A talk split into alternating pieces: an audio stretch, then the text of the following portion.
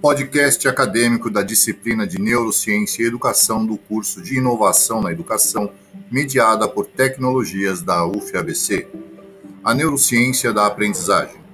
O cérebro é o órgão mais complexo do nosso corpo, que muda quando aprendemos algo novo, pois as células cerebrais são físicas e quimicamente alteradas.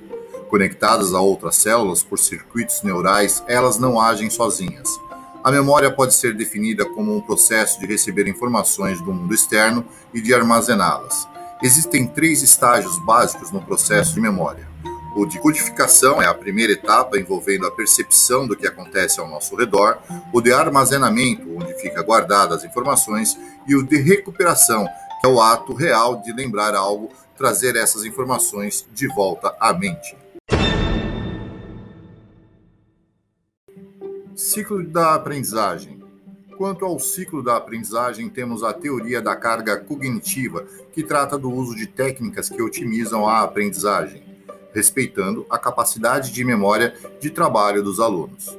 Ele traz duas premissas: a de que a nossa memória de trabalho tem capacidade limitada e que a nossa capacidade de usar as informações já armazenadas na memória é limitada.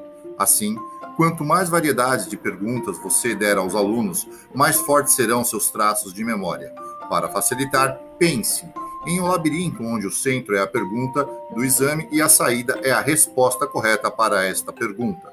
Se os alunos passarem a revisão respondendo a mesma pergunta repetidamente, eles não terão apenas um caminho que leva à saída, se praticam respostas de múltiplas escolhas, respostas longas, desenho, explicações orais e outros, é como se criassem múltiplos caminhos que levam à saída do labirinto.